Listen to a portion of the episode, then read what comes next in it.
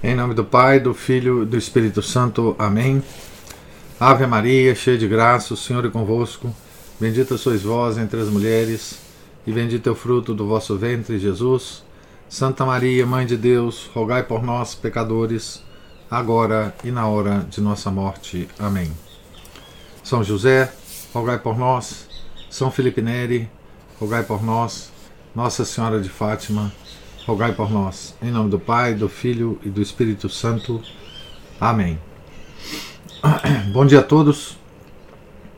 Nós estamos aqui na página 194, desculpe, 193 da biografia de São Francisco de Sales, escrita por Amédée de Margerie.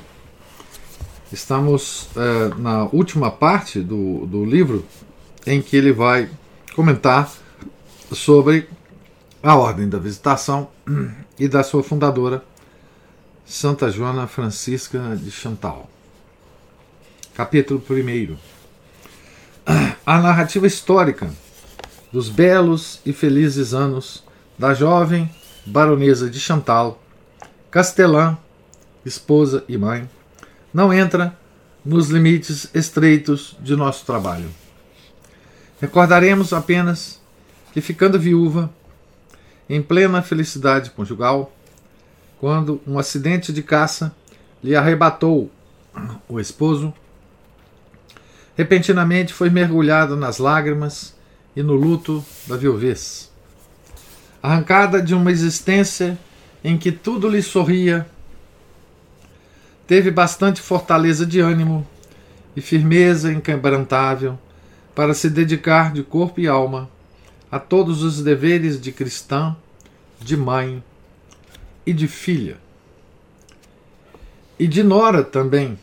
Estes últimos foram os mais difíceis de cumprir e, naturalmente, os mais meritórios. Não é fácil imaginar um caráter mais irritável e impertinente que o de seu sogro, o velho barão de Chantal, que não podia passar sem a nora mas que não perdia a menor oportunidade de tornar-lhe a vida insuportável. Em 1604, deu-se o primeiro encontro do bispo de Genebra com a baronesa de Chantal. Jamais os intuitos da providência se tornaram mais facilmente reconhecíveis que nesse acontecimento que poderia ser considerado como fortuito. Então, acontecimento, circunstâncias e pessoas, né, que são ah, as causas segundas que Deus usa com todos nós né, para atingir os seus desígnios é, quando nós cooperamos com eles. Né? Um acontecimento fortuito. O encontro da baronesa de Chantal com o bispo de Genebra. Salientaremos esse particular porque conhecemos quanto certos espíritos estão prevenidos contra o sobrenatural. Vamos aos fatos e verificaremos que, através do acaso, se manifesta nessa história uma atoração inteiramente sobrenatural, cuja autenticidade é perfeita. Em 1603, São Francisco de Sales fora convidado pelo presidente do conselho e pelos magistrados da municipalidade de Dijon para fazer lá pregações quaresmais no ano seguinte. Aqui eu não posso deixar de observar, né? Que quem convidou São Francisco de Sales para pregar os sermões quaresmais foram os magistrados, né? E o presidente do conselho da cidade, o prefeito, né?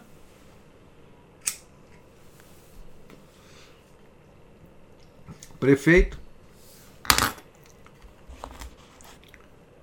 e o poder, um dos poderes, né? E os quem cuidava da justiça, né?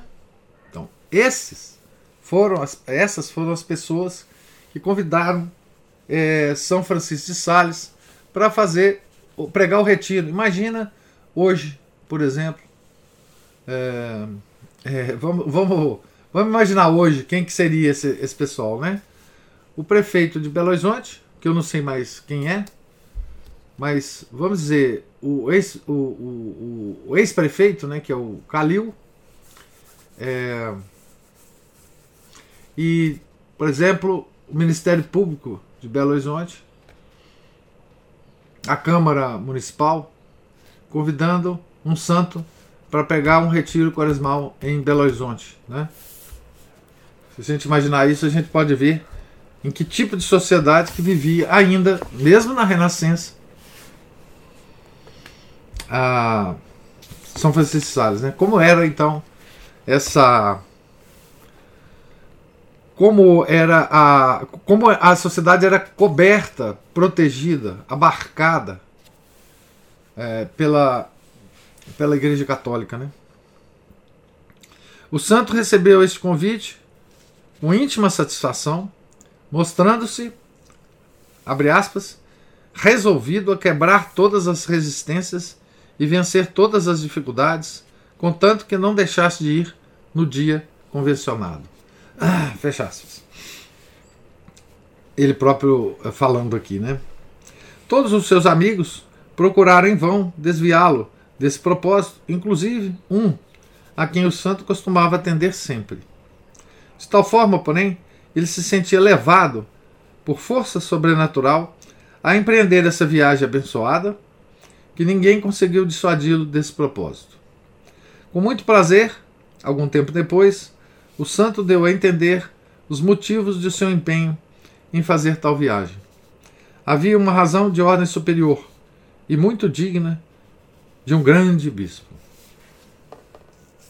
A Diocese de Genebra estava em litígio com a Sé de Bourges.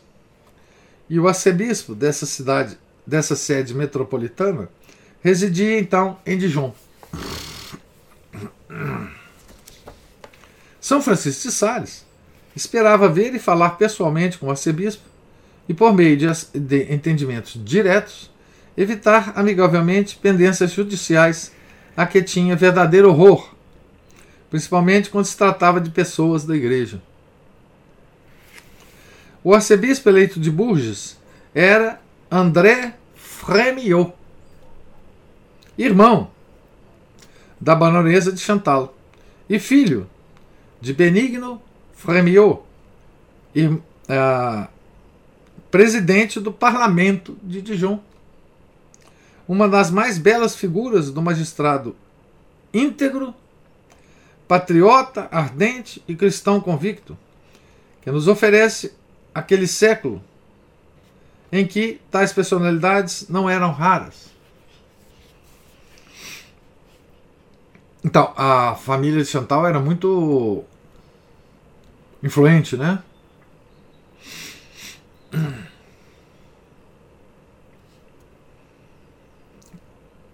é, foi tratar então diretamente com a família Frémiot. Né? A Santa Joana é Santa jo Joana uh, Francisca Frémiot de Chantal. Né? Ela tem o sobrenome Frémiot. De sua parte, o presidente Frémiot, sentindo-se feliz por oferecer a sua piedosa filha a sua peça, uma da, de, das únicas festividades que lhe interessavam, convidou a deixar, durante a quaresma, o castelo de Montelon, em que residia na companhia de seu duro e cruel sogro, a fim de escutar os sermões de um prelado, cuja santidade, saber e eloquência todos louvavam e admiravam. Desde o primeiro sermão a que assistiu, o santo a observou sentada diante dele. Jamais a vira ignorava por completo a sua existência, mas a reconheceu. Algum tempo antes de partir para Dijon, recolheu-se ao castelo de Sales, a fim de preparar-se para a grande missão. Um dia, meditando a sós, numa capela do castelo, teve uma visão, na qual lhe foi revelado que ele seria, mais tarde, fundador de uma ordem de religiosas. Nessa manifestação sobrenatural, viu distintamente as principais figuras da ordem que devia fundar. A primeira, de aspecto nobre e grave, trazia o luto da viuvez. Conservou-lhe a recordação dos traços fisionômicos que veio encontrar em Dijon numa senhora que eu ouvia atentamente, mas cujo nome lhe era desconhecido. Todos os historiadores narram esse fato, ao lado do qual há um segundo, que o completa. Havia certo tempo a baronesa de Chantal, quando passeava a cavalo por uma larga estrada, teve visão de um homem cujo semblante lhe era desconhecido. Vestia como os bispos e sua figura doce e angélica parecia só respirar os ares celestes. Ouviu então uma voz que lhe dizia: Eis o guia bem-amado de Deus, em cujas mãos deves descansar a tua consciência. Fecha aspas. Essa é uma citação do livro. É, a história de Santa Chantal, escrita por, pela, pelo a, a, bispo né, Émile Bugot, já no século XIX. É, aquela, a, a, biografia de referência né, da, da, da, Esse livro tem. Eu encontrei o livro na internet, não em PDF, mas possível de ser lido na, na internet. Depois eu passo. Uh, para vocês o, o, link. Em inglês, né? Enfim. Nessa época, a baronesa de Chantal já estava muito adiantada no caminho da perfeição cristã. Quase no dia seguinte ao da morte do esposo, fizera voto de castidade perpétua. Filiara-se filiara à Ordem Terceira de São Francisco de Assis. Regulara de tal sorte o emprego de seus dias que consagrava ao exercício da oração e à visita aos pobres e aos enfermos o tempo que não fosse reclamado pelo cuidado de seus filhos e pelo cumprimento dos deveres de Nora. Finalmente suportava com inaudita coragem o duro purgatório que era para ela a permanência em Montelon, que era o castelo uh, do sogro. Né? Infelizmente, porém, fizera má, má escolha de diretor espiritual outra, outra vez, né, o mesmo assunto que nós conversamos ontem. E isso lhe acarretava graves perturbações de consciência e retardava seu progresso espiritual. Aconselhada por algumas amigas piedosas, colocara-se sob a direção espiritual de um religioso, que impunha austeridades excessivas para as quais ela mesma já se sentia atraída pelo seu fervor e espírito de sacrifício. A submetia a múltiplas orações e meditações, mas não sabia implantar a paz serena do divino amor nesta alma ardente e atribulada por mil penas interiores.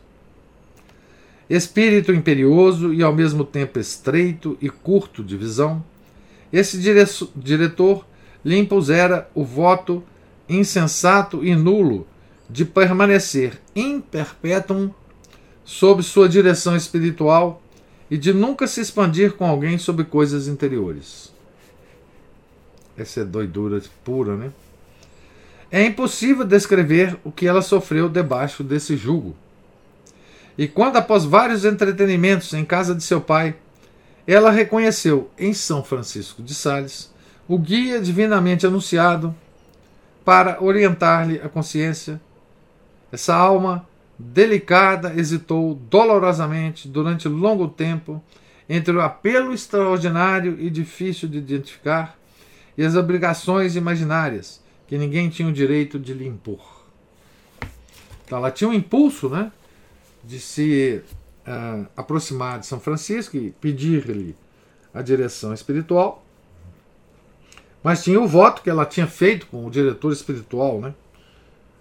É, enfim. As primeiras cartas que escreveu ao Santo Bispo, após a partida deste de Dijon, e que infelizmente foram destruídas por ela mesma, continham traços desses escrúpulos, diante dos quais se portou com extrema discrição. O santo diretor conseguiu vencê-los, finalmente, e assumiu em toda a plenitude a direção dessa nova filha espiritual, que daí em diante, durante longos anos, ocupou o primeiro plano na correspondência epistolar do grande bispo de Genebra. Essa correspondência é de uma beleza incomparável. Nenhuma parte dos escritos do nosso santo nos permite melhor desvendar a intimidade de seu espírito, de sua doutrina e de seu coração, de modo que é dificílima a escolha quando se quer salientar a parte principal. Que coisa, né? Como a gente precisaria ter essas cartas, pelo menos partes, de, partes dela, né? Traduzidas, né? É, para a nossa língua, né? Fazer uma seleção, né? Pelo menos, por exemplo, as cartas é, que Santa Chantal trocou com ele, né? Algo assim, né? Mas aqui nós vamos nos ater a, então a, a trechos, né? Que o nosso biógrafo vai nos brindar aqui, né? Desde a primeira parte, que não é a de um diretor que ordena, mas de um amigo que aconselha, os elementos básicos e as linhas mestras dessa direção tornam-se claros e evidentes. Em carta de 3 de maio de 1604, escrevia: Palavras do nosso santo, né? Quanto mais afastado estou de vosso exterior, mais me sinto perto de vós em espírito, e não cessarei nunca de pedir ao bom Deus que se digne de completar sua santa obra, isto é, o bom desejo e propósito de atingir a perfeição na vida cristã. Antes de tudo, desejo que tenhais uma santa liberdade de espírito no que toca aos meios necessários à perfeição. O essencial é que as colunas sejam conservadas e consolidadas, não importa muito o modo.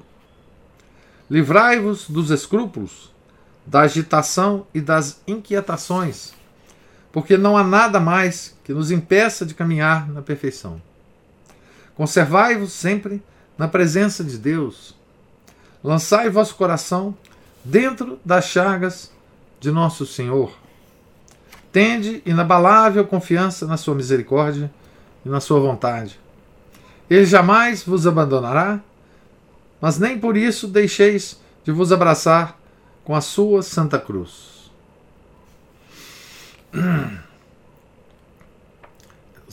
Palavras do santo, né?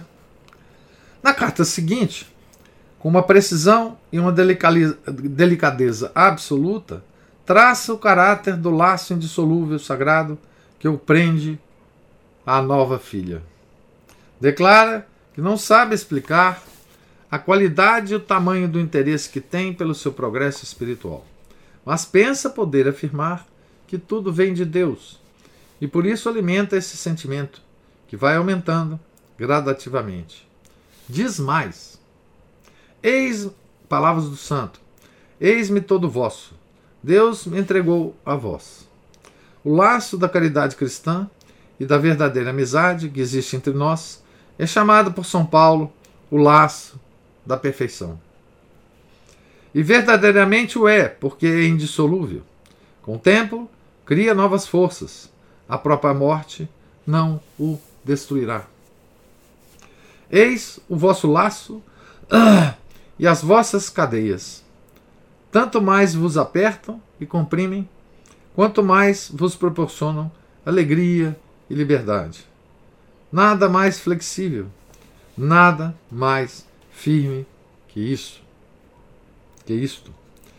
Aqui, carta de 23 de junho de 1604. A outra era de maio, né? Assim, desde o começo, traça um duplo programa. É com esse espírito sobrenatural que o Santo Bispo aponta à baronesa de Chantal uma estrada, na qual cada passo será um progresso na perfeição, sob a vigilância de um guia experimentado, que nada mais deseja senão trabalhar em prol do aperfeiçoamento dessa alma generosa. As últimas hesitações foram dissipadas, finalmente, após prolongadas e sérias entrevistas em St. Claude. Foi aí que o Santo Bispo se encarregou, por assim dizer, oficialmente e com certa solenidade, da direção espiritual da piedosa baronesa, comprometendo-se a responder por sua alma a Deus. Que coisa, hein? Solene, né? Comprometendo-se a responder por sua alma a Deus. A piedosa senhora restava ainda um escrúpulo, o de desviar o santo bispo dos labores pastorais, a fim de tomar cuidado de uma alma tão insignificante e tão mesquinha quanto a sua. São Francisco de Sales tranquilizou-a com poucas palavras, como ele sabia escrever. De regresso a Annecy, seu primeiro cuidado, em cumprimento das novas obrigações assumidas, foi organizar um regulamento de vida, muito digno de ser meditado por todos aqueles que julgam que a direção do nosso santo, a força de ser amável, era uma direção fraca e amolentada. Devem também meditar essa regra de vida os que fazem uma ideia falsa do que devia ser a existência de uma mulher cristã em meio da sociedade daquele tempo. Aqui, essa, esse regulamento está referido aqui numa carta de 4 de outubro de 1604. Regulamento de vida é, para especificamente para essa alma, né? Em relação à qual ele respondia a Deus agora a partir desse momento. Né? Esse regulamento compõe-se de quatro capítulos: a oração e os exercícios de piedade, a penitência e as mortificações corporais, a caridade para com os pobres e os enfermos, os deveres de mãe e de filha. Os quatro tópicos. Né? As prescrições que encarece seriam letra morta se não fossem vivificadas pelo espírito sobrenatural que dá valor, espírito de doçura de amor, com o qual devemos proceder em todas as coisas. Qualquer uma dessas obrigações bastaria para oprimir uma alma e transformar-se em uma fonte de intermináveis inquietações de consciência, se fosse imposta com um rigor cego e inflexível. São Francisco de Sales absolutamente não quer que os deveres ordinários da vida tomem semelhante caráter, porque assim se tornariam meios contraindicados aos fins que a devoção devia visar, deve visar. Abre aspas. Se acontecer deixardes de fazer algo do que vos prescrevo, não tenhais escrúpulos, pois a norma de vossa obediência deve estar escrita em letras grandes. Façamos tudo por amor e nada à força. Essa era a norma central, não é? Que ele dava às Santa Chantal. Né? Façamos tudo por amor e nada à força. Continua o nosso santo. Devemos ter mais amor à obediência que temor à desobediência. Deixe-vos o espírito de liberdade, não o da liberdade conforme entende o mundo. Isto é, a liberdade segundo a carne, que exclui a obediência, mas o espírito contrário, que combate o constrangimento, o escrúpulo e a agitação. Se algumas vezes vos parecer uma ocasião justa e caridosa para deixardes vossos exercícios de piedade, quero que procedais por uma espécie de obediência e que essa falta seja suprida pelo amor de Deus. Fecha aspas. O santo diretor não se contentava em dar as regras e as normas gerais, mas descia aos pormenores, dizendo, por exemplo, que se fosse interrompida durante a meditação, devia, abre aspas, apresentar-se com semblante alegre e o coração bem disposto ao importuno que a havia incomodado, porque tanto se serve a Deus na meditação como suportando o próximo. Fecha aspas. Isso aqui são regras de ouro, né? Regras de ouro, né? Para nós, né? Para nós no nosso cotidiano, né? Para nós miseráveis pecadores, né? É, e ele estava falando isso para Santa Chantal porque ele sabia que ela era uma pessoa que tendia a ter muitos escrúpulos, né? E escrúpulo é uma coisa terrível na vida espiritual, né? Desvia a pessoa do seu caminho. Escrúpulo é usado é, pelo demônio, né? Para arruinar a alma, né? Ah, uma alma escrupulosa é, terrivelmente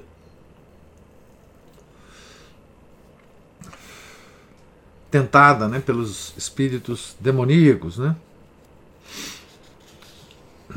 Escrúpulo, inclusive, é um, um tópico discutido na teologia cética e mística. Né? Tanqueray tem trechos do livro dele que ele se dedica ao, ao, ao escrúpulo. Né? Porque escrúpulo é uma coisa que ataca muito as pessoas que tomam a via, tomam o caminho da via da perfeição. Né?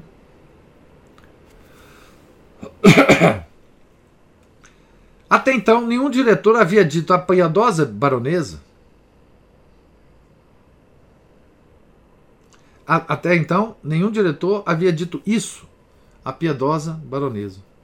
Por esse motivo, principalmente, a nova direção espiritual se desenvolveu em sentido muito mais amplo, todo contrário à direção anterior, que era mesquinha e estreita. Os frutos não se fizeram esperar. No íntimo da alma, uma virtude com raízes mais profundas e maior desapego de si mesma. No exterior, uma virtude mais amável e mais serena, sempre vigilante contra a impetuosidade e as mudanças repentinas próprias de um caráter que tinha mais de generosidade e de energia que de doçura. Não obstante isso, a generosidade nada perdeu, ao contrário.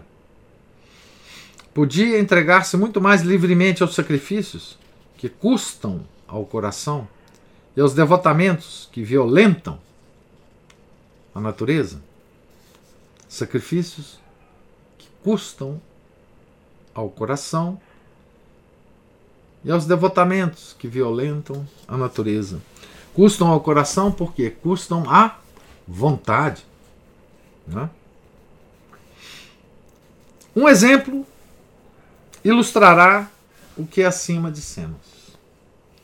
Até então, a senhora de Chantal não se resolvera por si mesma a se avistar com seu parente, o senhor Danlesy, que involuntariamente houvera sido o causador da morte do barão de Chantal. Como cristã, já havia perdoado o mal que lhe haviam causado. Nada mais pudera fazer. Quer dizer, ele causou a morte do marido dela. Pouco a pouco, com muita prudência e uma perseverança que não perdia a menor oportunidade, São Francisco de Sales a conduziu muito mais longe. Decorreram dois anos. Em 16 de julho de 1606, ele escreveu-lhe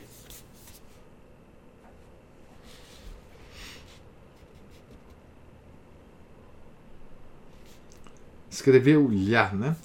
Uh, abre aspas. Não é necessário que procureis o dia e a ocasião.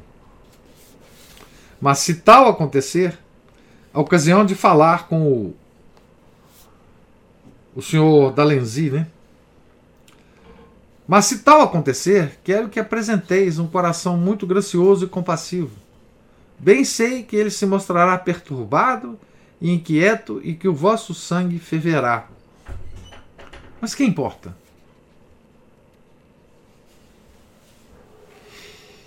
Fecha aspas. E acrescenta essas palavras que tocam ao cume da perfeição cristã. Abre aspas. Entendo que deveis manifestar amor a todas as coisas inclusive a morte de vosso marido e a vossa própria morte. Tudo isso pela morte e pelo amor de vosso terno Salvador. Será, fecha aspas, né? Será que o nosso santo recomenda insensibilidade, indiferença e esquecimento dos amores terrestres? no mau sentido dessas palavras? De modo nenhum, conforme explica. O que ele pretende e o que visa é a sobrenaturalização das afeições humanas. Com delicadeza de linguagem, revela seus intuitos. O santo agora fala, né? Perguntastes-me se não falais demasiadamente do vosso falecido esposo. Que vos digo? Nem me recordo disso. Agora, depois que refleti sobre isso, declaro-vos que não há mal em que, quando a ocasião se apresentar, faleis dele, pois assim testemunhais a saudade que tendes. Quando, porém, tiverdes oportunidade de falar dele, deveis, deveis fazê-lo sem palavras e sem suspiros, que demonstram um amor apegado à presença corporal. Em vez de dizerdes, pobre de meu falecido esposo, podereis dizer, meu marido, a quem Deus tenha em sua glória. Estas últimas palavras devem ser ditas não com o sentimento de um amor enfraquecido pelo tempo, mas libertado e purificado por um amor superior.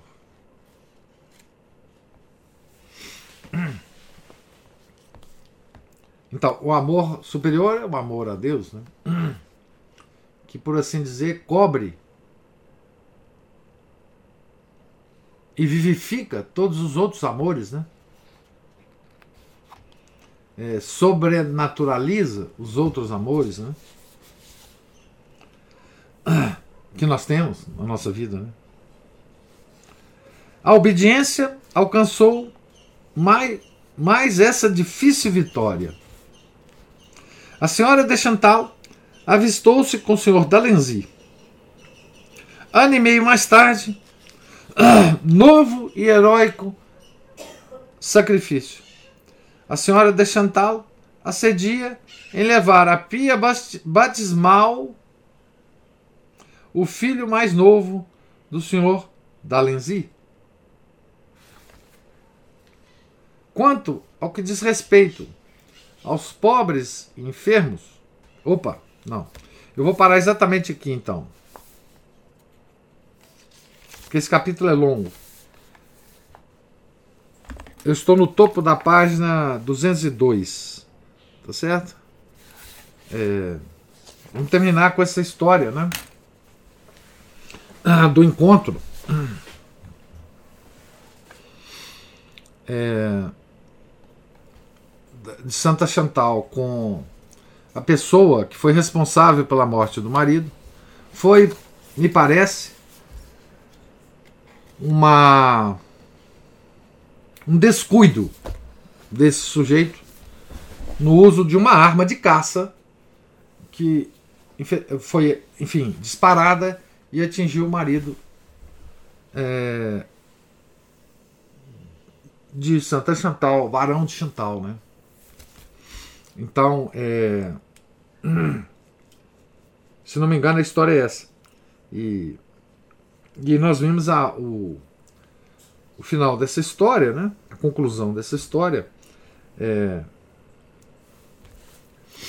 que ela então é, é, aceitou o convite né, para ser madrinha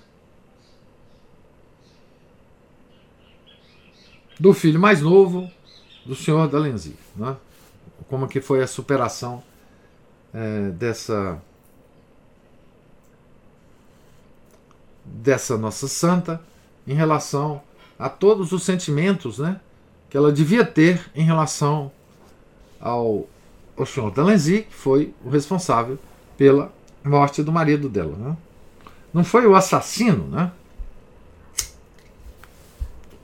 Porque não houve assassinato, mas é o responsável. Né?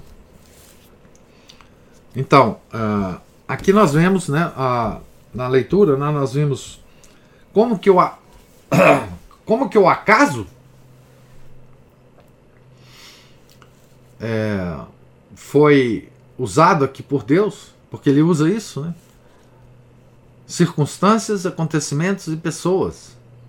Isso que é, que são as segundas, a, a, causas segundas, né, que Deus usa, né, com todo mundo, né. É, o encontro dos dois e, e o desenvolvimento da direção, né. Nós ainda vamos ver exemplos e desses, desse desenvolvimento da direção São Francisco uh, em, em relação a a baronesa de Chantal, né? Certo? Então, é, pergunto a, a vocês se há observações, perguntas, comentários sobre a leitura de hoje. Oi, professor. Ô, Márcio. Tudo bom? Bom dia. Bom dia.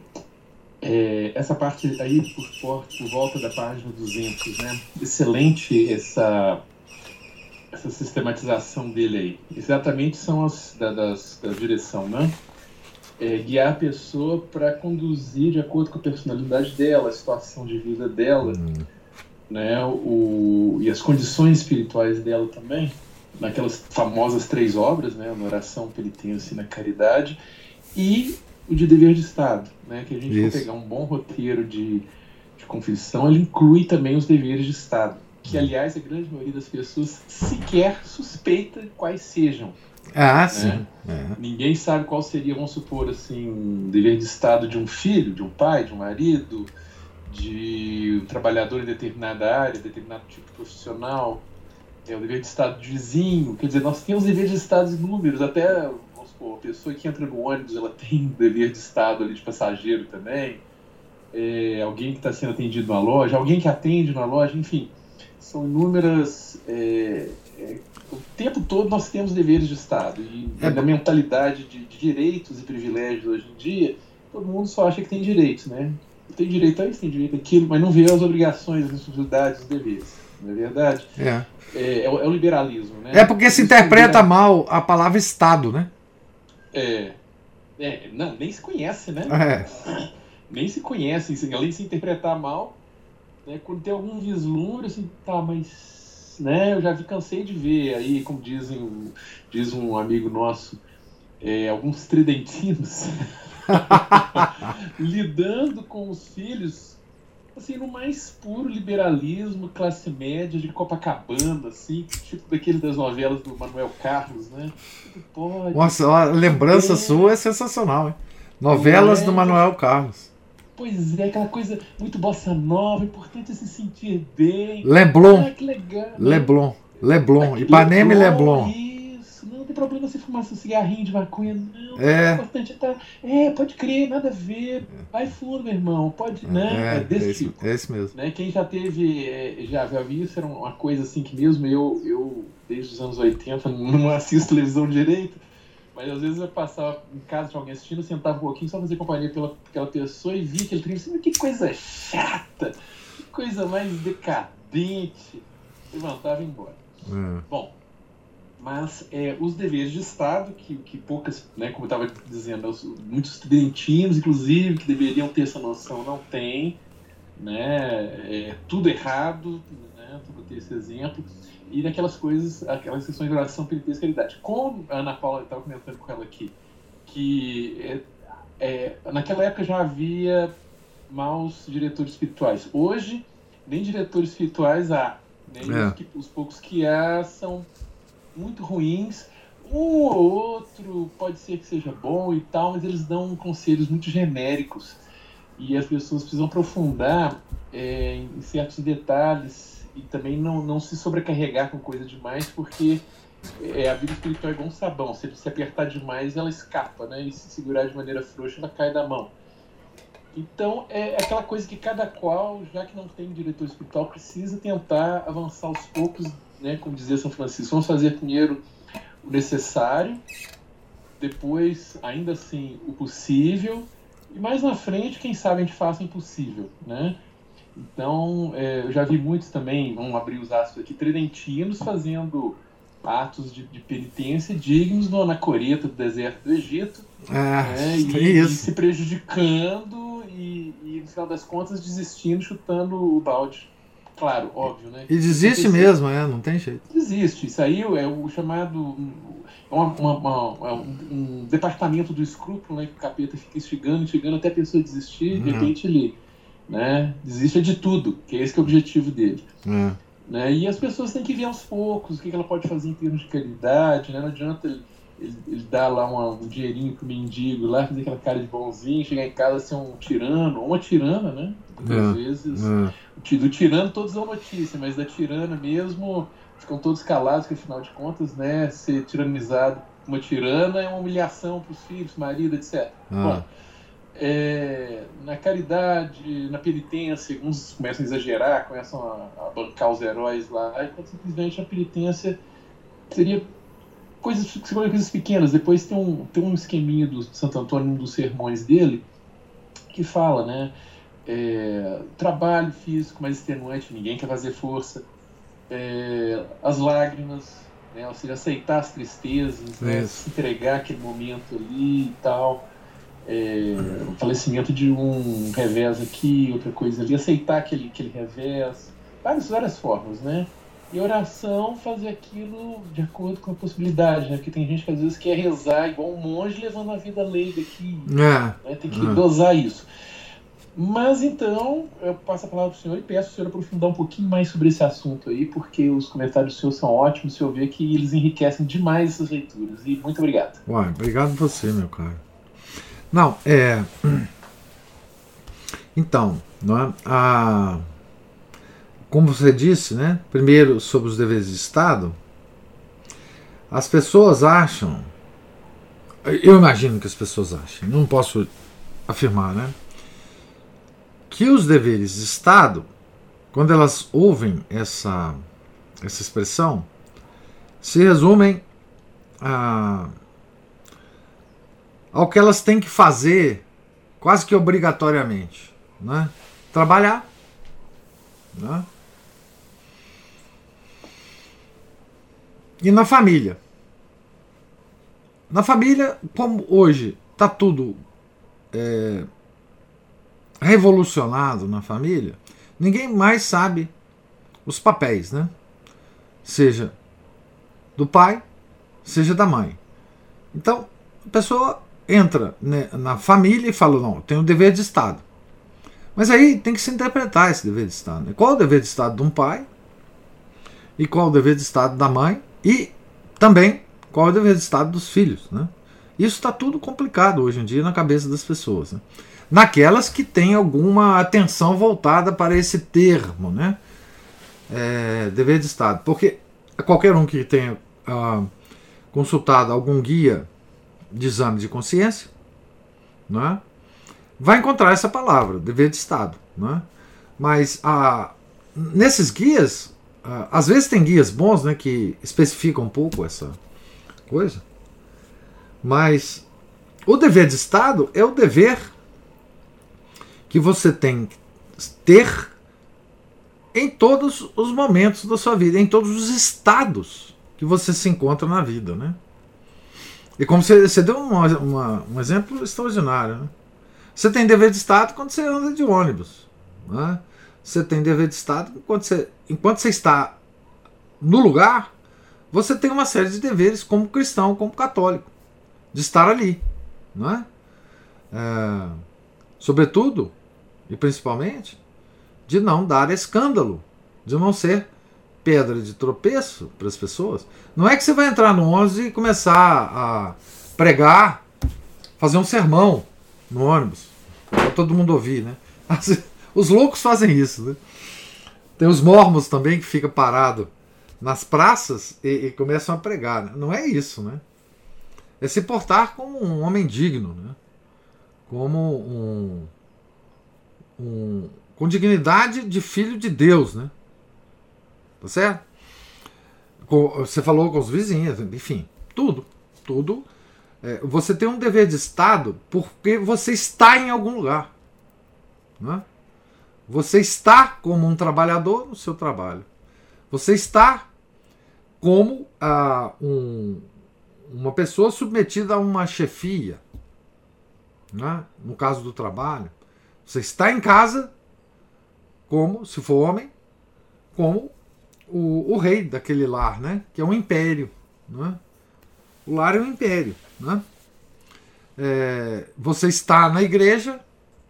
Como é que é o dever de Estado da igreja? Como é que é se portar na, na igreja? Não há missa.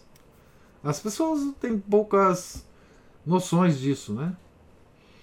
É, enfim, você exerce o seu dever de Estado se por alguma razão alguém vai te pedir um conselho. Né? O, você exerce o dever de Estado em qualquer lugar que você esteja, num, num boteco, se divertindo. Né? Ah, enfim, você chamou atenção muito bem disso, né? Quer dizer, é, essa parte dos deveres de Estado é, é, tem, deve fazer parte, né? das.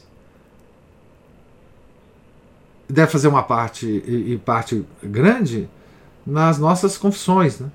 Ah, enfim. É, e. Bom, o diretor espiritual, né? Ao ler esse livro, não é? a gente percebe porque nós estamos lendo a biografia de um grande diretor espiritual,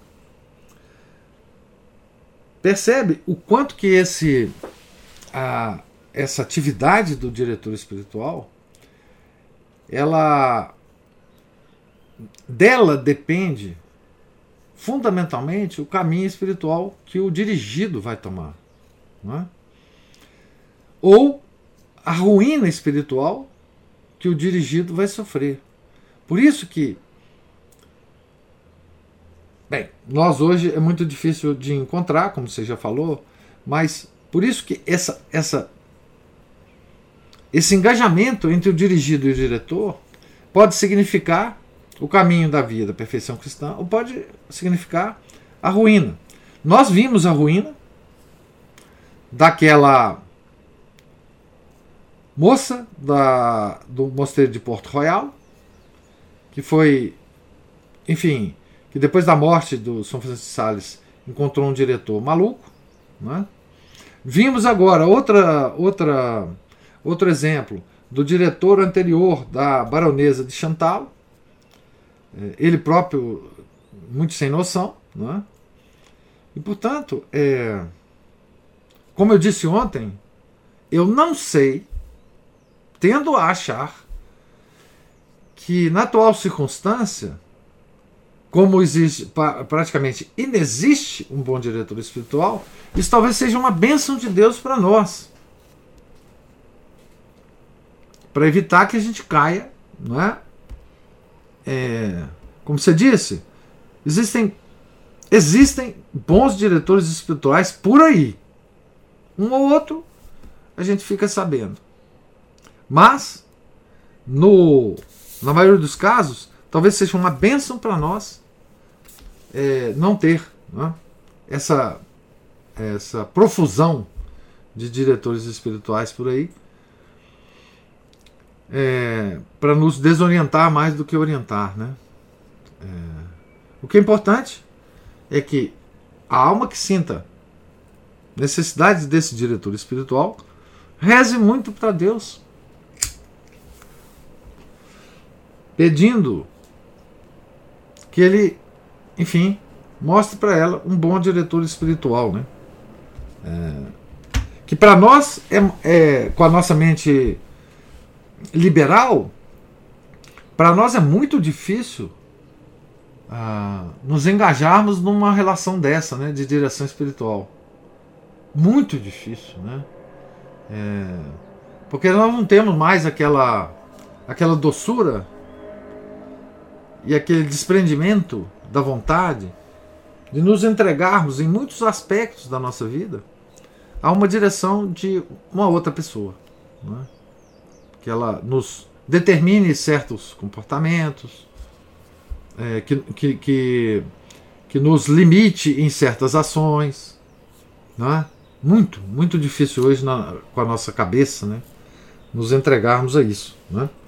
É, as linhas gerais de direção espiritual, é, elas podem muito bem ser percebidas por nós lendo algumas alguns livros, alguns tratados, né? É, que é o máximo que a maioria de nós pode fazer hoje em dia, né? Você citou o sermão de Santo Antônio, é, enfim, aqui e ali, né? É, nós acab acabamos sendo dirigidos hoje por essa por essas por essas obras, né? mas não com uma pessoa fixa e, e que para muitas almas, sobretudo aquelas mais é, evoluídas, no, é, mais longe no caminho espiritual, eu acho que cada vez mais é, é quanto mais é, quanto mais avançado no caminho espiritual, mais você necessita disso, né? Mas você necessita disso. A Cristina tem uma história né, com, com um padre que ela foi confessar, perguntou se ele dava direção espiritual. E ele perguntou para ela: Mas por, eh, por que você está me perguntando isso? Você é mística? Você tem experiências místicas? Alguma coisa assim, né? O que mostra uma certa cautela também do padre. É, enfim. É, a respeito disso, né, da direção espiritual, digamos assim, normal, né? Muitos padres, inclusive, bons padres, preferem dar orientações, vamos dizer, dicas de direção espiritual durante a confissão. Eu já me confessei com um padre que ao longo da confissão ele dava orientações, é, sugeria procedimentos na medida em que eu me confessava, confessava os meus pecados. Né? Muitos padres, bons padres, usam esse, esse momento da confissão, normalmente fica uma confissão mais estendida, para, para dar essas, essas pequenas orientações também. Né? Uh, eu conheço alguns padres que fazem isso. Né? É, aqui e ali uma observação aqui e uma observação ali, é, você acaba recebendo uma certa instrução, né? É, quando o padre vai comentar os pecados que você acabou de confessar, né? E que a gente deve prestar atenção muito nisso, né? É, é, no, no, no, que o padre vai te falar, né? O pouco que o padre fala pode ser muito bem é, aproveitado por nós. Né? que não temos nada né, de direção espiritual, os poucos conselhos aqui e ali que o padre te dá pode servir, digamos assim, de uma de uma de um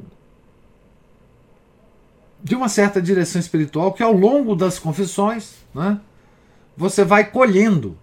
Né? É, eu, pelo menos, é, tento fazer isso. Né?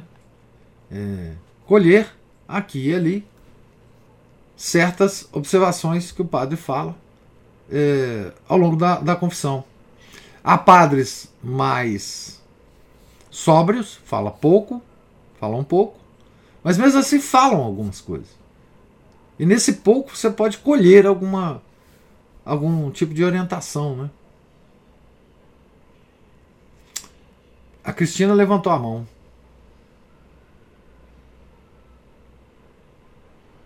Professor, eu só queria dizer, eu só queria dizer, vou falar muito.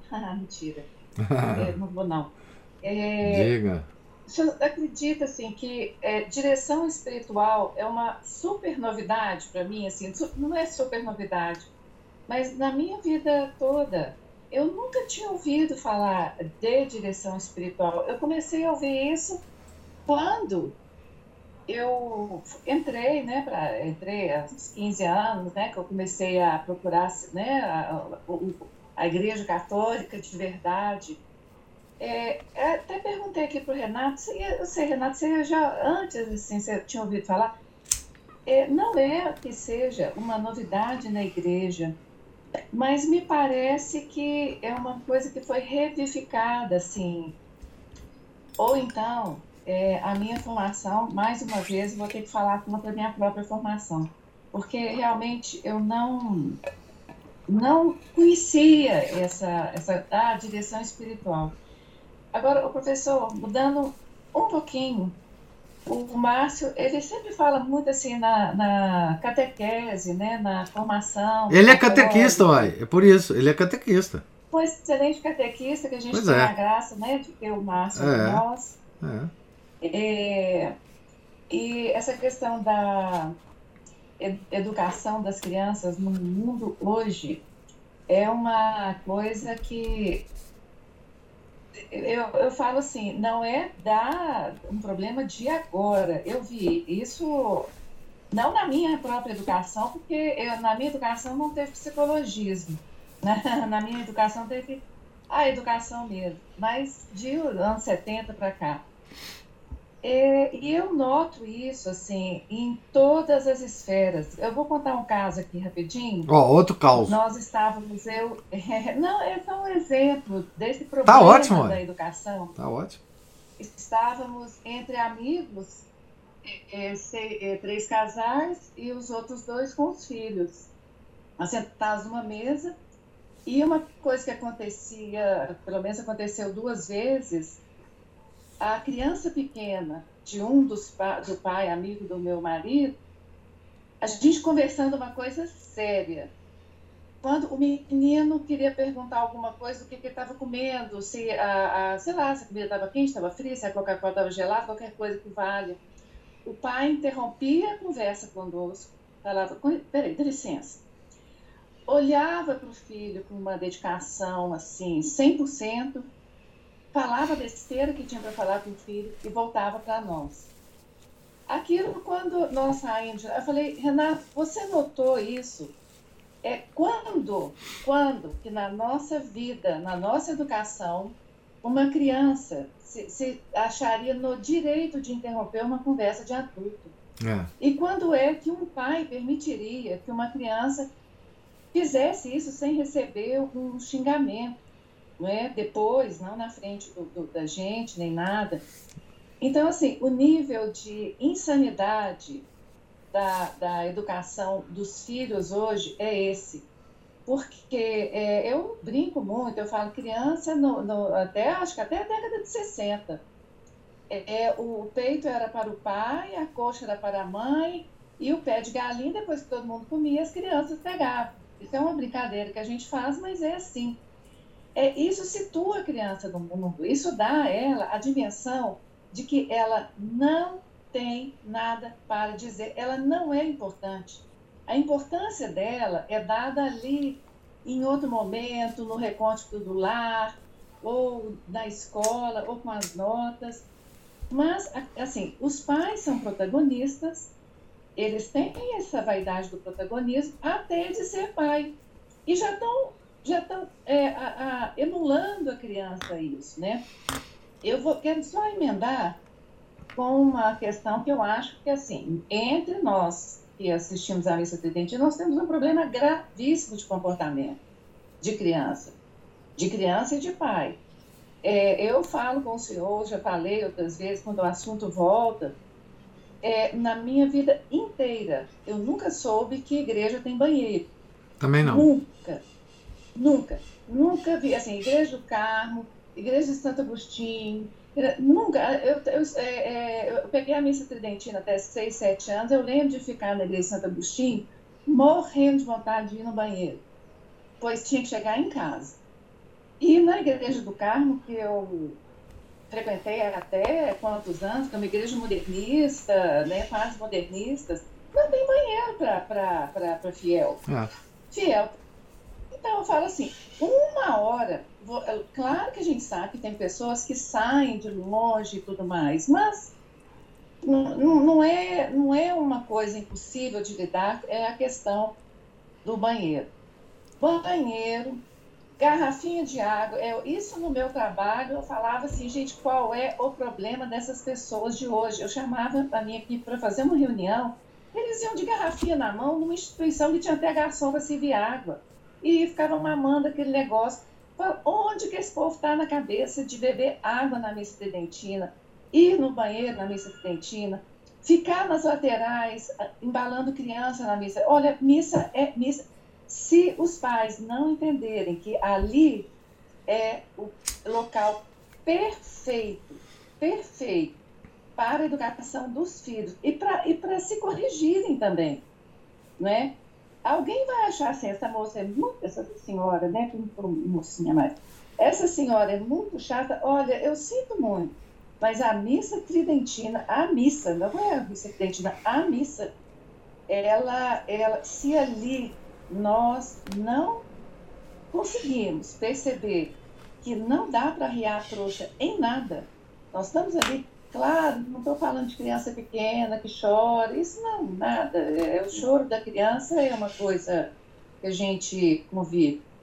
Mas outras são evitáveis, sim, e ali é o espaço de, de educar e, e ensinar é a penitência da criança. Ah, ela não vai gostar da missa? Vai sim, vai. Claro que vai. Aquela solenidade e tudo mais. Então é isso que eu queria falar.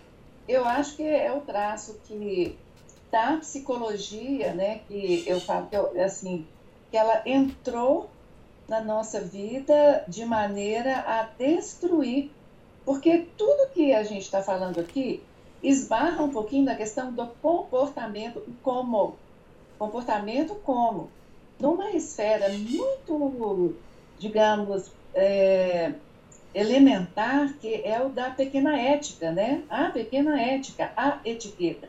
Existe uma etiqueta básica é. que os filhos eles têm que entender. Olha assim, menino não entra em conversa de gente grande. Quando os adultos estão conversando, rindo ou fazendo qualquer coisa, não importa. Menino não tem que receber essa atenção. Eu, é, é, assim, é a maneira como eu fui educada. E eu acho que os meus filhos sempre entenderam isso aqui em casa também. Né? Os adultos estão conversando na sala, eles vão lá. Se não forem convidados e citados, não entram na conversa, é simples assim. É, né? É. Agora os meus já são adultos. Pronto. Mas é essa falação, falei com o senhor que eu ia falar muito. Hoje é sexta-feira, né? Isso é ótimo. Hoje sextou, já sextou. É. Não, mas eh, você está coberta de razão, Cristina. Assim, é, com relação. É, então, é, voltamos à questão do Márcio, né? Dever de Estado. Nós temos que ensinar para a criança os deveres de Estado da criança. Porque ela não vai saber se a gente não ensinar. Né? Todo mundo tem dever de Estado.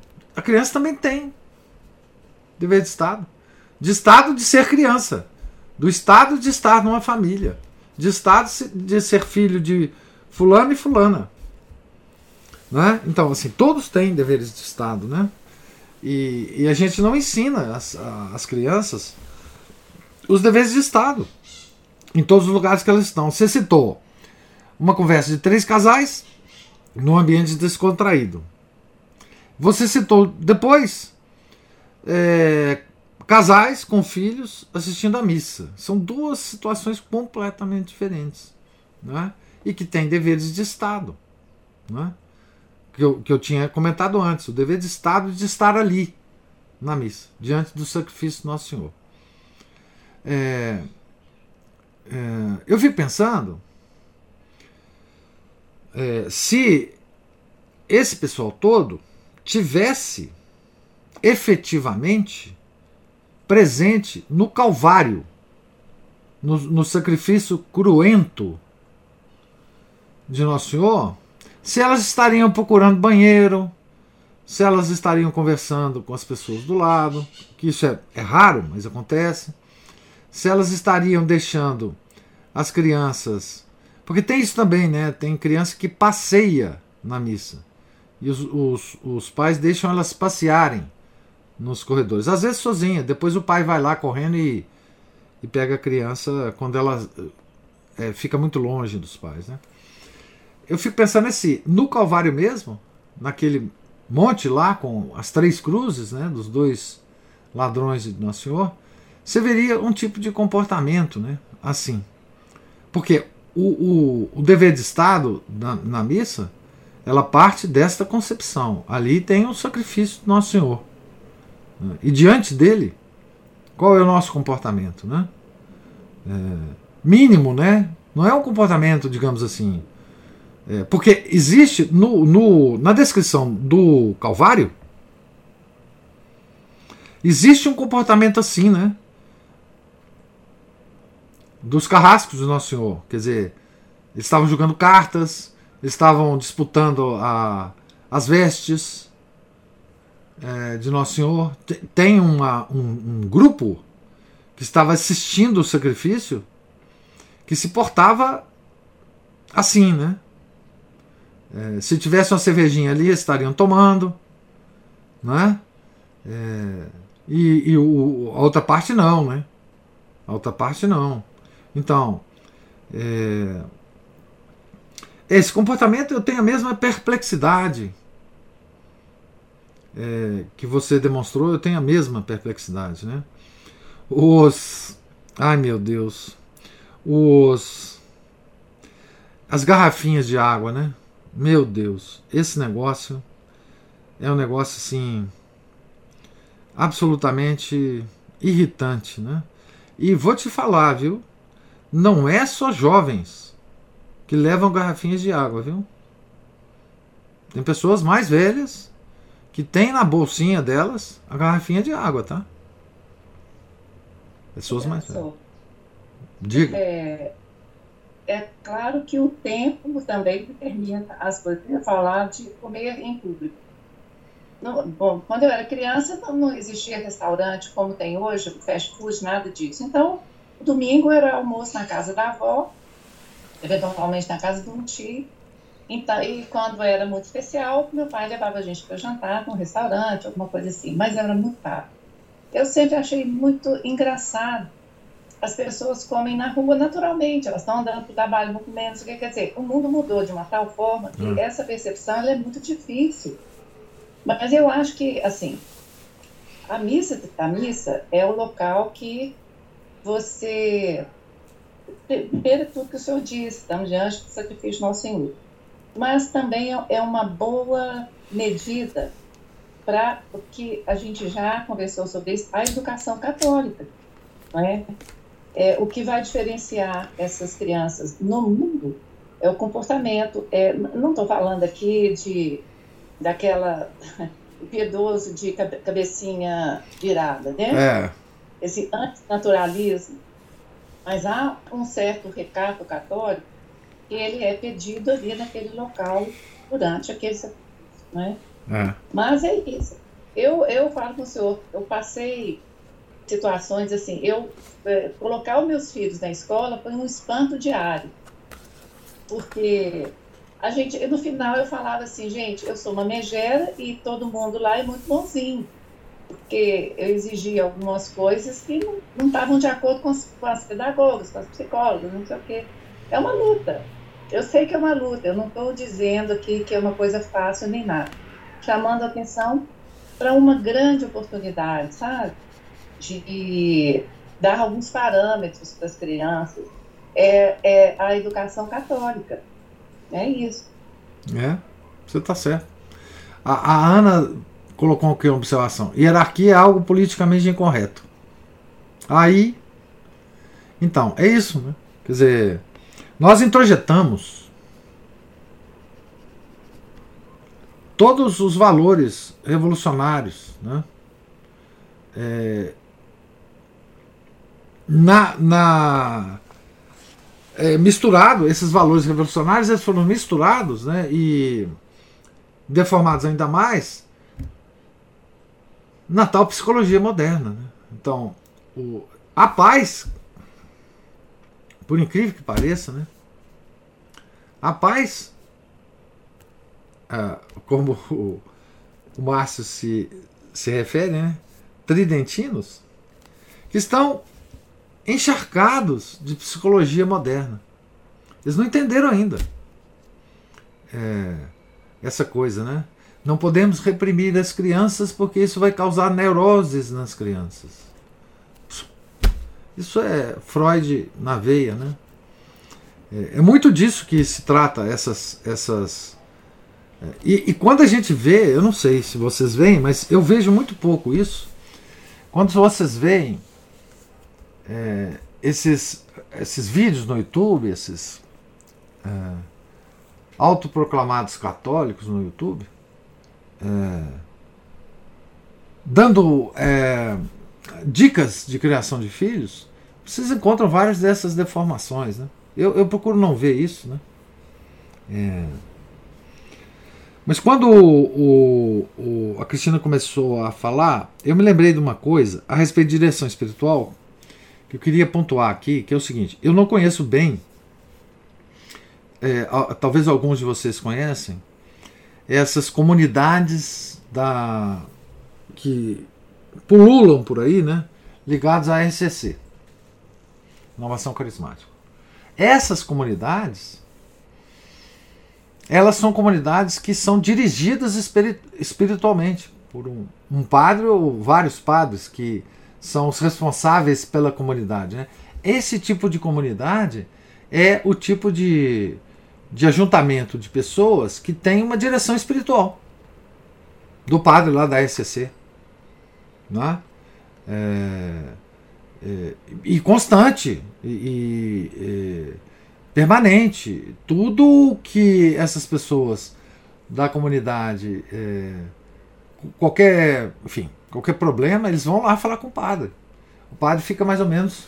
É, é a impressão que eu tenho, eu nunca é, tive nenhum é, contato com isso, é, graças a Deus. Mas o que me parece, o que eu vejo as pessoas dessas comunidades me contarem, é,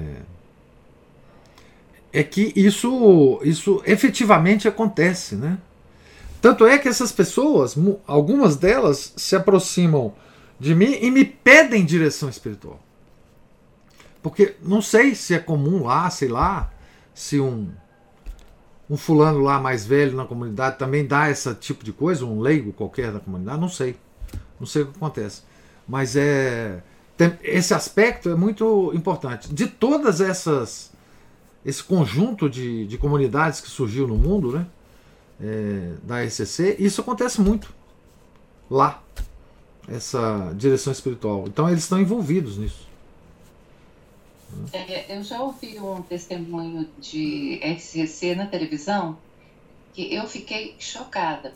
Na verdade, estava sendo elogiadíssimo a pessoa que perdoou a assassino da, da, da, da filha. Eu fiquei muito chocada, professor, porque assim, a, o casal levava uma vida dentro dessa comunidade carismática de apologia.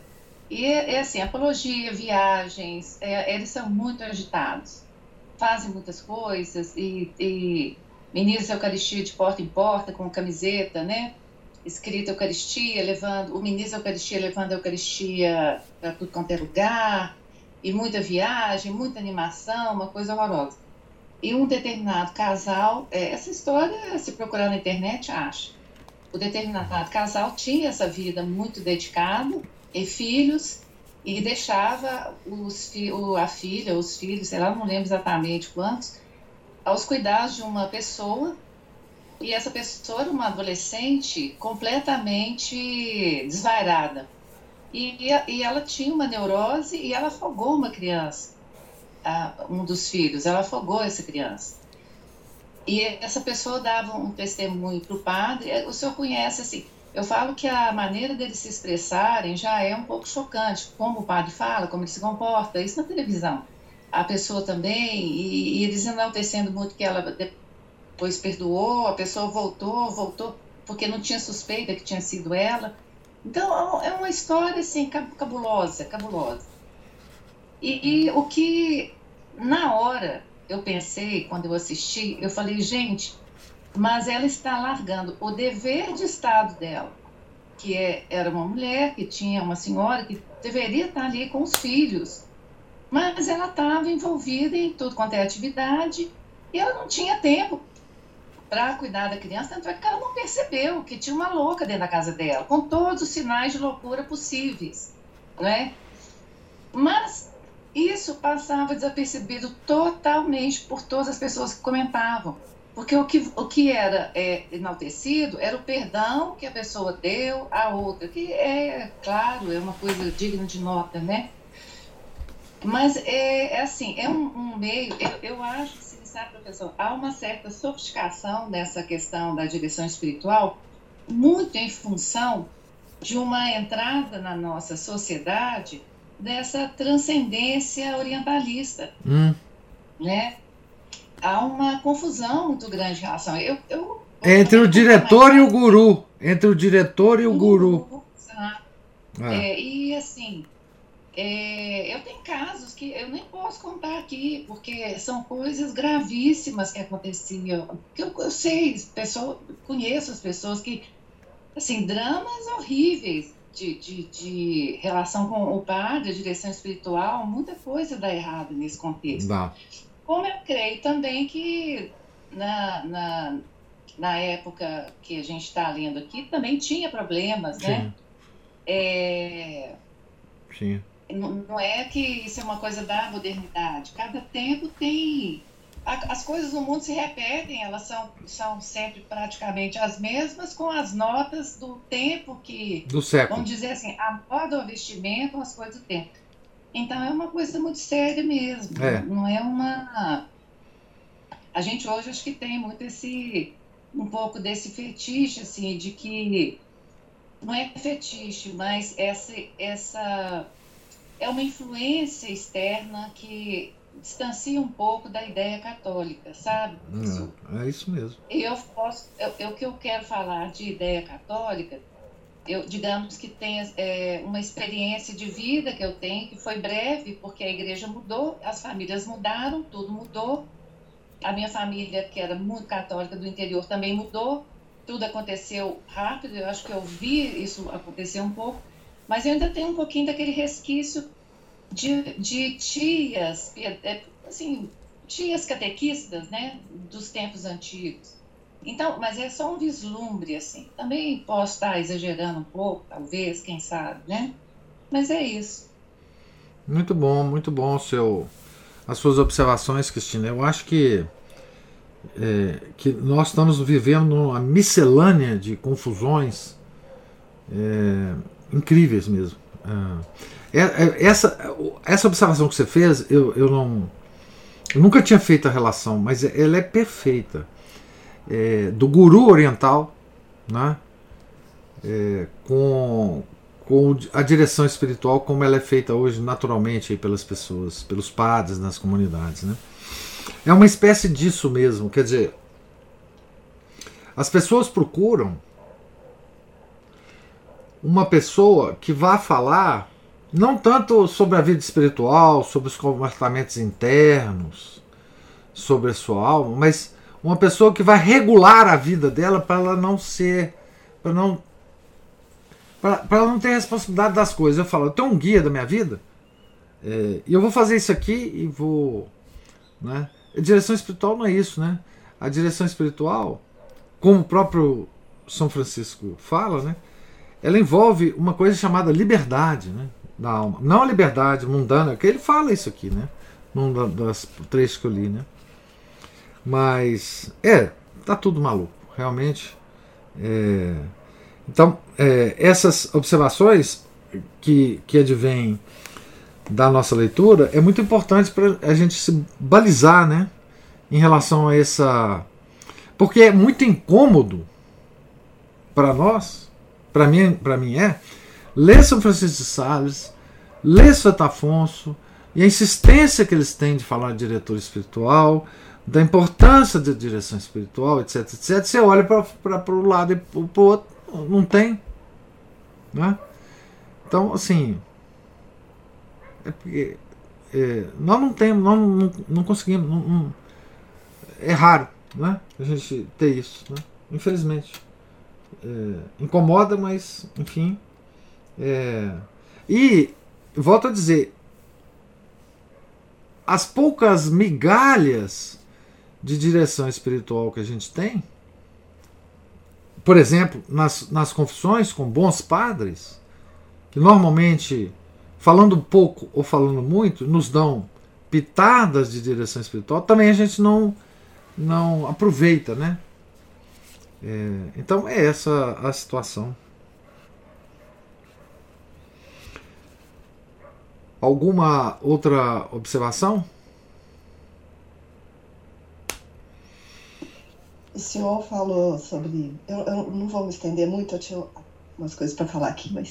É, o senhor falou a respeito é, da responsabilidade, me fez lembrar o seguinte: que o senhor tinha dito antes, mais cedo aí, que é, a respeito de uma profusão de padres, e, e, e eu, eu fiquei pensando assim, gente, se a gente tivesse uma profusão de, de diretores espirituais que é, tomara que eles não descubram, vamos dizer assim, não se descubra o quanto essa, é, essa direção espiritual tem importância, porque com, se nós tivéssemos uma profusão de diretores espirituais com a formação que eles têm hoje, isso teria, seria talvez pior mesmo para nós. É, é Por quê? Porque as pessoas, de acordo com o que o senhor falou aí agora, é,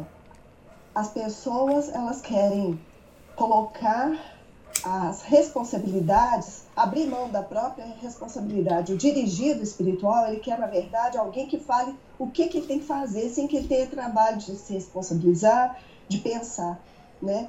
Então, isso seria até perigoso, porque se eles de repente descobrem, assim, entre aspas, né, o quanto um diretor espiritual, é, quantas pessoas ficam sedentas por isso, é.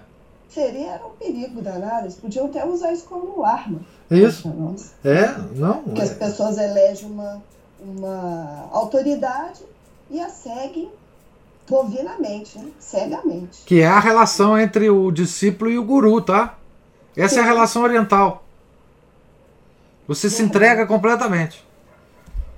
Tá tem certo? Tem um documentário interessante que o senhor falou disso. E tem um documentário chama, se não me engano, tá no YouTube, chama Os Deuses da Nova Era. É muito interessante, porque fala justamente disso, de como que as pessoas vão atrás de um guru assim, é, é, é, cegamente. É, nós temos exemplos de, de gurus que levaram ao suicídio coletivo, né? Vários. Levaram ao suicídio coletivo de, centenas de pessoas, né? Então, assim. É, é, quer dizer, a, a, ocorrem coisas é, no mundo de hoje que que o São Francisco de Sales não estava sabendo na época, né? Que ia ocorrer, enfim, toda a, a o ambiente que esses grandes santos viveram foram ambientes ainda pouco pervertidos, né? Por essa, por essa loucura, né? É, sim, eu, eu acho que até por isso que eu estou falando, opinião minha, né? Não, eu acho que talvez seja uma graça de Deus que a gente não encontre é, que, que, seja raro, né? A direção espiritual hoje para nós, né? Porque, como eu disse, a SEC ela funciona assim, não é? É acho que ela funciona assim, não estou afirmando não, porque eu não conheço profundamente as coisas. Pelo que eu leio, pelo que eu fico sabendo de algumas pessoas que são de lá, me dá a impressão de que lá as coisas ocorrem assim, né? É, elas, elas, esses padres comandam todo o comportamento é, é, das pessoas, né? Do, do, do, dos filhos e de tudo, né? Enfim. Mas é, é, é bom que a gente esteja demorando né, nesse assunto da direção espiritual para que a gente nos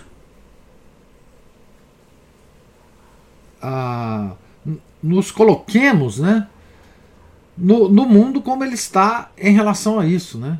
Quer dizer, um pouco também que traga uma certa paz no coração da gente. Né? É, isso não exclui o pedido né, de que Deus nos dê bons padres, bons diretores espirituais e que, se nós tivermos a graça de encontrar esse bom diretor espiritual, é, que nós é, demos graças a Deus. Né? Mas por enquanto está é, muito difícil no mundo de hoje encontrar esse tipo de, de relação, né? de dirigido com diretor espiritual. Infelizmente. Né? É, como está. Nós somos ovelhas sem pastores, né? Mas é, vamos pedir a Deus, né? É, que nos dê bons padres e bons é, diretores espirituais, né? Fil... Desculpa, Felipe.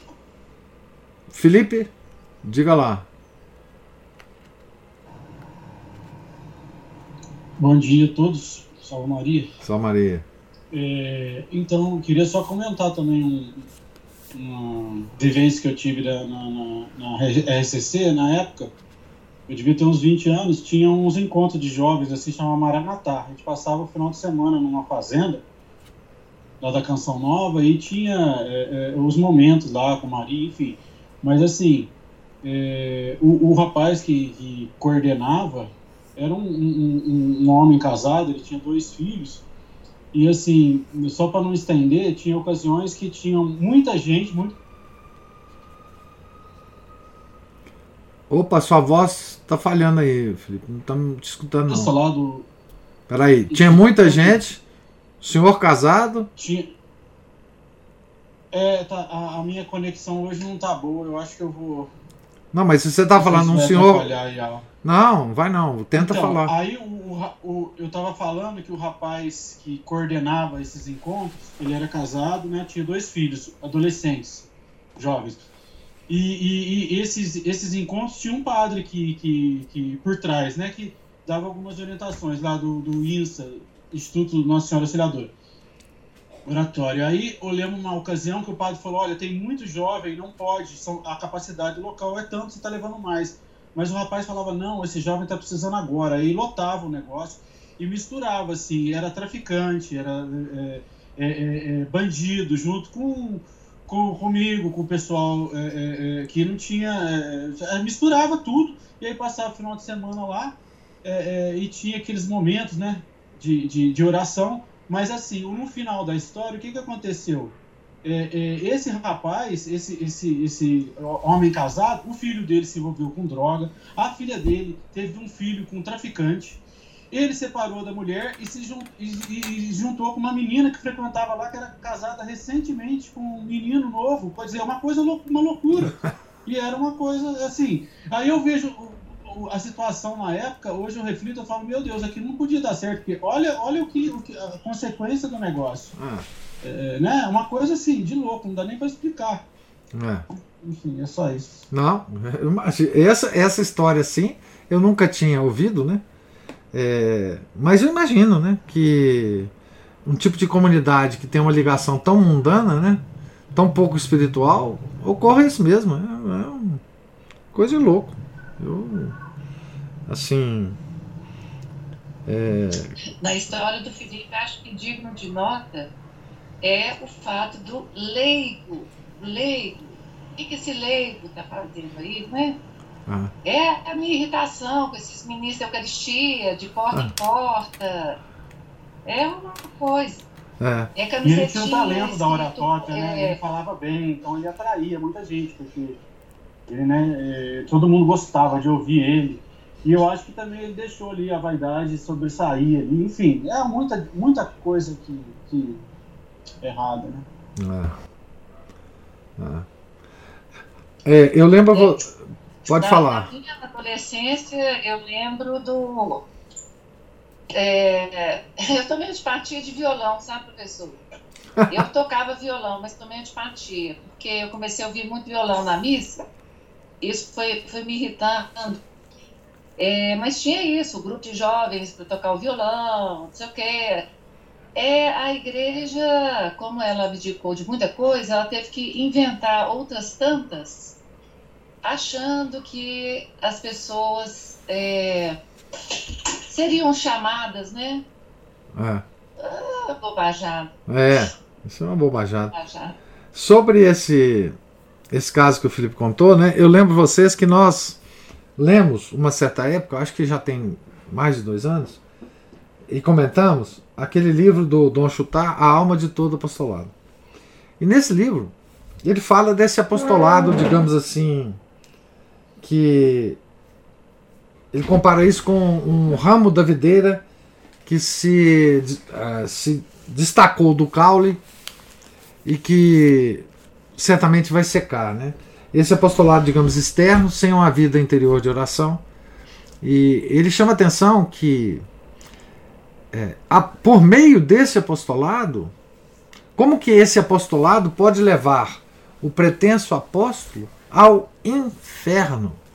Simplesmente isso. É muito chocante você ver no livro místico, o livro Alma Todo Apostolado é um livro de teologia mística, não é? é um, uma descrição, porque ele começa a descrever um homem de boa vontade, que se. É, enfim, que começa um trabalho de apostolado, muito bem intencionado, e vai se envolvendo com aquele apostolado, sem vida de oração, etc, etc, etc. Acaba lá na frente, ele falou: esse homem vai para o inferno. Porque. Então, assim. É, é, é, inclusive, isso ele, ele, escreveu no início do século, né? Que ainda não tinha essa, essa coisa como tem hoje, né? Tinha modernismo, sim, tinha várias coisas, mas. É, e ele já previa esse, esse estado de coisas muito mais é, concretos que nós temos hoje, né? Na época dele. Então, é, é realmente é, é lamentável, né? triste da gente ver a situação em que eu imagino que cada um que tenha participado desse, desse movimento aí, a SCC, tenha casos escabrosos para contar, né? É, e, enfim, a SCC é um protestantismo que invadiu a igreja e que só leva as pessoas para mais longe ainda da verdadeira igreja. Né? Infelizmente é isso. Mas, mas que coisa, que caso. Esse, esse caso do Felipe é realmente eu tenho muitos casos muito escabrosos, é, porque eu li, né? Não, não, não, vivi, não no Brasil, do livro do E. Michael Jones, é, é, que ele conta é, no, no contexto do, do movimento de Madgore. É, ele escreveu um livro grande sobre isso, que foi. É, foi é, estimulado, sustentado, propagandeado é, pelo, pela RCC. Né? No fundo é isso. O, o, o grande boom de Medjugorje é, aconteceu no mundo por meio dos grupos é, carismáticos, né? Então ele tem muitos casos, mas escabrosos, escabrosos, de grupos, não aqui, né?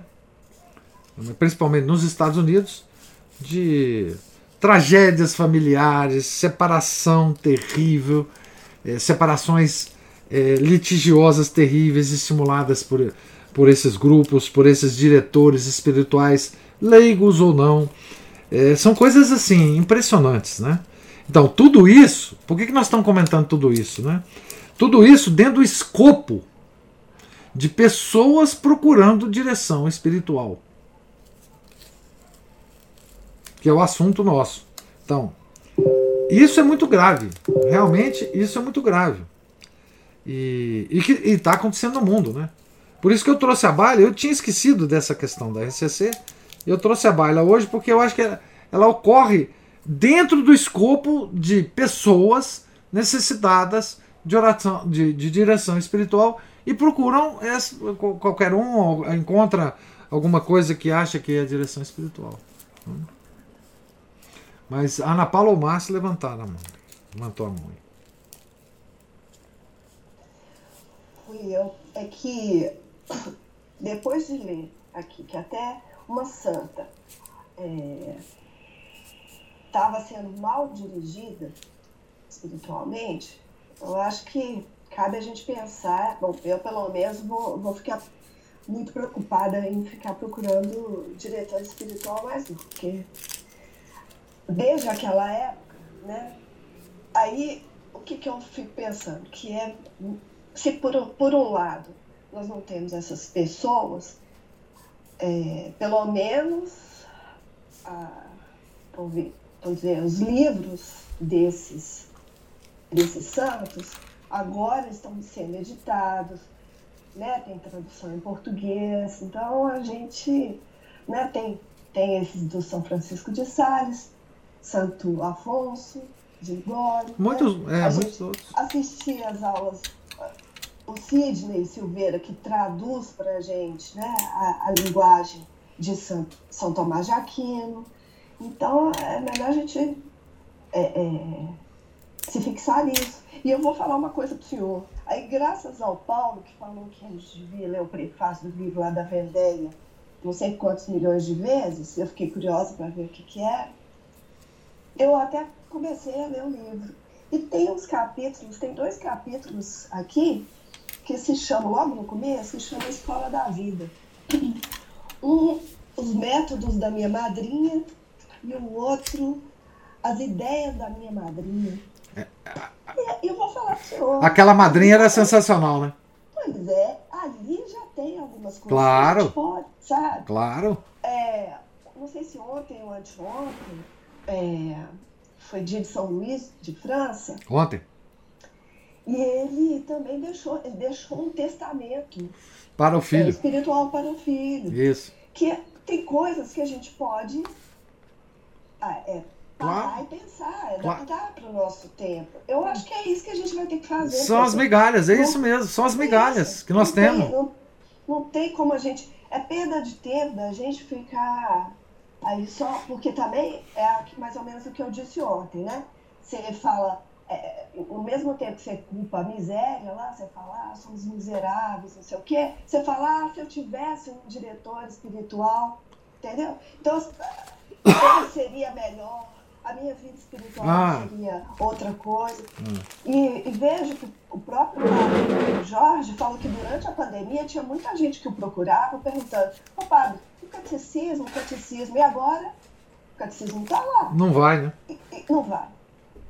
É isso. É. Mas agora a Cristina e o Paulo levantaram a mão e eu não sei qual que foi a ordem da, da levantada de mão, mas pode falar aí já, já abri meu microfone aqui. Não, é a Ana Paula é, levantou uma coisa interessante que me fez voltar ao nosso texto. E ele também nos dá uma outra chave que é a da alma viril. Ah, sim. É, a alma viril. A alma viril, ela acaba por ter que dar conta da, da, das coisas como elas se apresentam, né, professor? Isso, isso. É, Virilidade é isso. É. Né? Nós não temos uma, uma. Nós temos a catequese, temos a missa tridentina e, e vamos nos fortalecer nisso que nós temos, é. né? É. Docilidade é a realidade. Nós temos que ser dócil à realidade. É, o que nós temos é isso. Não adianta. Não adianta procurar outra coisa. Né? Por mais que o Santos nos, nos estimule, né? Mas nós estamos vivendo uma época.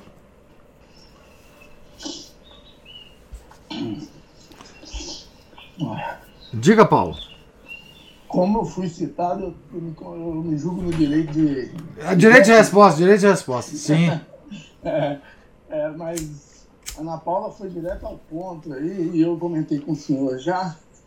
Esse livro da Vendéia, ele, além de ser um catecismo, de uma certa forma, é, ele mostra, naquela época, antes dessa mente revolucionária nossa, a preocupação da madrinha com relação às meninas. Qual era a preocupação? Sabia ler, não sei o quê? Não. Ela queria saber da alma delas. Ela queria corrigir esses pontos. Uhum. Né? Tanto é que ela pergunta quais são os seus maiores defeitos e suas maiores qualidades. É, muito interessante. E tudo ela fala, isso vai me ajudar a te corrigir. Isso. Isso mesmo. É impressionante. Quer dizer, dever de Estado de novo, né? A gente lembra o que o Márcio falou.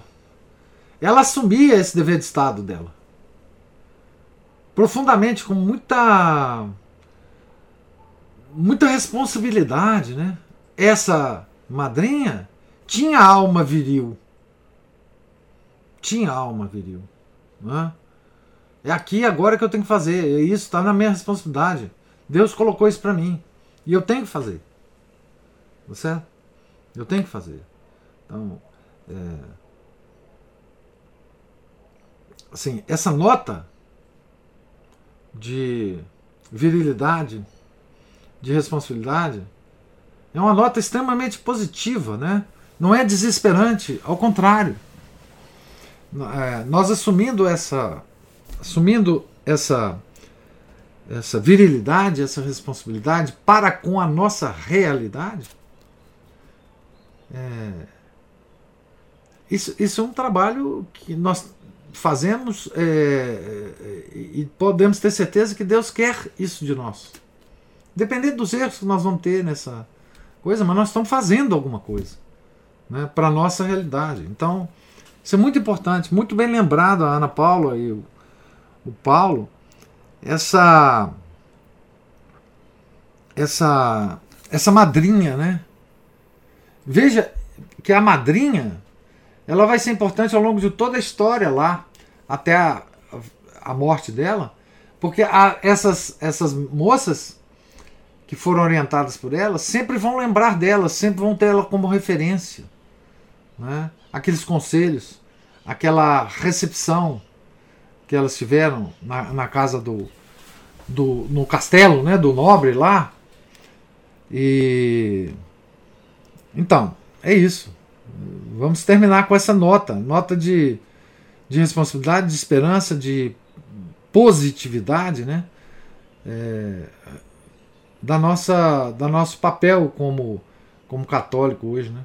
Muito importante isso. É, é, enfim, o quanto que a gente tinha para falar sobre direção espiritual. Hein? Eu nunca imaginei que tivesse tanta coisa para falar. Então, gente. Deus lhes pague a presença, a paciência, os excelentes comentários, causos, ideias, sugestões, né? E é, nós estamos aqui na página. Eu já não sei mais qual página, mas deve ser uma página. Ixi, eu me perdi aqui. Não, sim, página 202. Nós estamos no topo da página 202. E nós voltaremos à leitura, se Deus quiser, na, hoje é na próxima segunda, né? É, já estamos acabando o livro, mais uma ou duas aulas nós acabaremos esse livro, passaremos para outra biografia, né? É, tenham todos um santo dia, um santo final de semana. Fiquem com Deus. Em nome do Pai, do Filho e do Espírito Santo. Amém. Ave Maria, cheia de graça, o Senhor é convosco. Bendita sois vós entre as mulheres, e bendito é o fruto do vosso ventre, Jesus.